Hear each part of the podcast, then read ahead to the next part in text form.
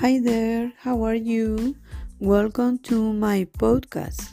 Today I will talk to you about how I was interested in study audits.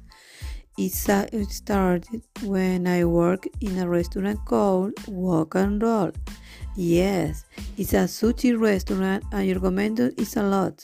It is a very, very good quality sushi and good prices. Well, and that time I had the desire to study, and what always caught my attention was architecture or technical drawings. So I studied almost a year and a half construction technician, which I think I was miss about. But later I realized that is a what's not my thing, and I retired retired from the study, absolutely I was still working in the restaurant. After that, I started to study um, hotel and gastronomic administration in the University of Valparaiso. This study brought me closer to what I was doing in my job. It's a very interesting profession. I traveled thanks to it but still I did not answer my extension question existential question that I had so I I changed to audit.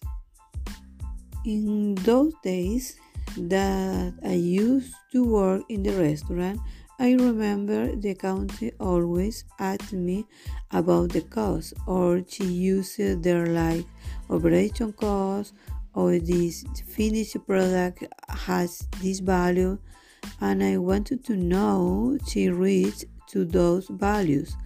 I want to understand I wanted to understand from the beginning to the end of the whole the whole process and everything that means to it.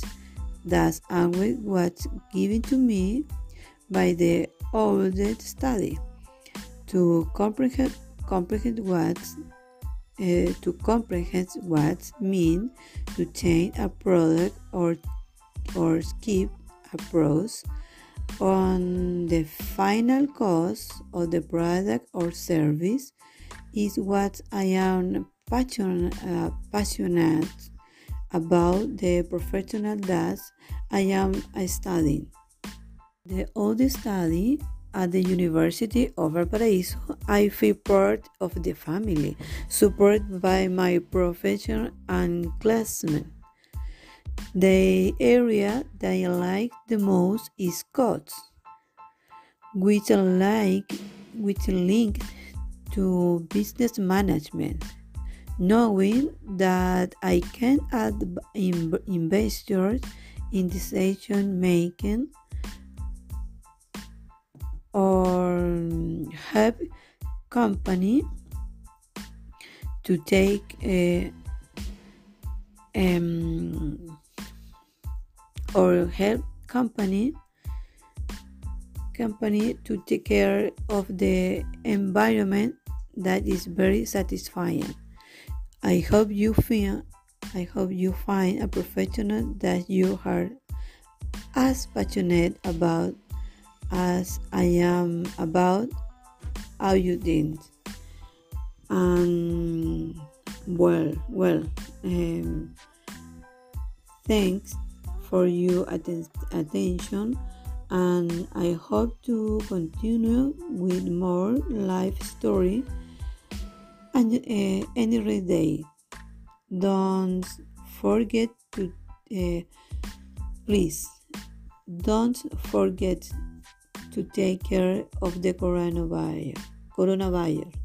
Bye.